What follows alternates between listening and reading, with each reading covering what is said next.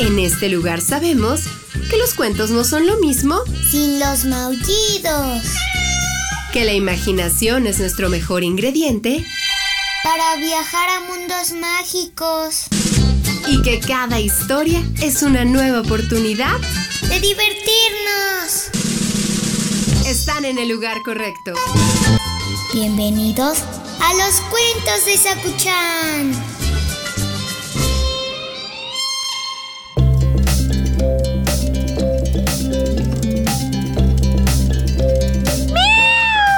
¿Cómo te va, Sakuchan? ¿Te estás listo para la historia de hoy? Yo también estoy lista y espero te guste porque tiene que ver con la luna, tiene que ver con los lobos, tiene que ver con la noche. No, no es de miedo. El cuento de hoy se llama El lobo y la luna.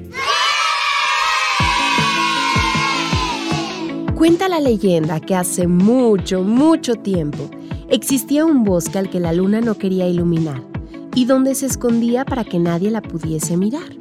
Las noches eran oscuras, pues ni siquiera las estrellas se querían asomar. Ahí vivía una familia de lobos, todos blancos como la nieve.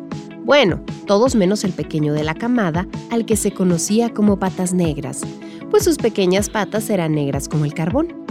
Patas Negras no solo se diferenciaba de sus cuatro hermanos por sus oscuras piernas, él era un lobo al que no le gustaba estar todo el día jugando y correteando. Era un animal muy curioso, a quien no le daba miedo la oscuridad. Una noche en la que Patas Negras andaba investigando, le pareció ver un pequeño destello de luz sobre el oscuro lago. Alzó la vista y descubrió algo en el cielo. Como no podía verlo bien, se subió a una colina y ahí comenzó a aullar. Con tanto ruido, la luna decidió asomarse para ver quién la intentaba llamar. Patas Negras, fascinado por la belleza de la luna y con sus aullidos, le regaló su eterna amistad. Y así, noche tras noche, el lobo subía a la colina para aullar a la luna. Las noches de luna llena, la luna le sonreía para mostrar al joven lobo lo feliz que le hacía su compañía. Todos pensaban que Patas Negras era muy raro, pues nadie entendía que pudiera pasarse toda la noche solo frente a la luna, aullando. Aunque nadie se quejaba de la preciosa luz que cada noche la luna les regalaba. Al joven lobo no le importaba lo que los demás pensaran, la luna era su amiga y eso era lo único que a él le importaba. Una noche, Patas Negras no pudo ir a su cita con la luna. Estaba un poco enfermo y su madre le dijo que debía quedarse en la madriguera para descansar y recuperarse. La luna, al no ver a su amigo el lobo, se puso muy triste y se cubrió de nubes. Así pasaron varias noches. La oscuridad volvió al bosque y los lobos no sabían por qué la luna escondida ya nunca les sonreía. Cuando Patas Negras se recuperó, volvió a subir a la colina para aullar a su buena amiga la luna. Esta, al darse cuenta de que el pequeño lobo había vuelto, decidió apartar a las nubes para poder ver a su amigo del alma. Todos los lobos se dieron cuenta de que gracias a patas negras la luna sonreía de nuevo y con sus reflejos las noches ahora eran mucho más hermosas.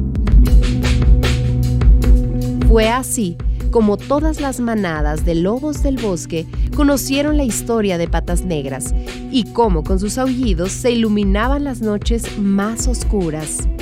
Un día, alguien preguntó al joven lobo cómo consiguió que la luna le regalase su luz. Y Patas Negras contestó, La encontré escondida y con mucho cariño la cuidé. La aullé para que supiera que era su amigo y así, sin más, nació nuestra amistad. Dicen que desde los tiempos de patas negras siempre se escucha a un lobo aullando a la luna llena. Colorín colorado, este cuento ha terminado. El que se quedó sentado, se quedó pegado. Ay, sí, te dije que no era de miedo, te dije que era bonito. Aprovechando que estamos hablando de lobos, y amistad, yo quiero enviarle hoy un saludo al gatito Benito. no lo conozco, Sakuchan, pero nada más de saber su nombre me da mucha ternura. El gatito Benito es el gatito de Inés y Raquel Zavala Cerrillo. Así es que también le envío un abrazo y un saludo con mucho cariño a ellas. Gracias por escuchar los cuentos de Sakuchan. Gracias porque con sus oídos llenan de alegría nuestros corazones y nos encanta saber que les gustan nuestras historias. Así es que arráncate Sakuchan, un maullido para Benito y dos para Inés y Raquel. No, uno más largo para Benito. Igual esta pueden ser amigos. Y dos para Inés y Raquel. Gracias, gracias. Ya saben que si ustedes quieren que les enviemos saludos, háganoslo saber a través de nuestras redes sociales, las de Uniradio y el Facebook de los cuentos de Sakuchan. Nos encantará conocerlos y saber sus nombres.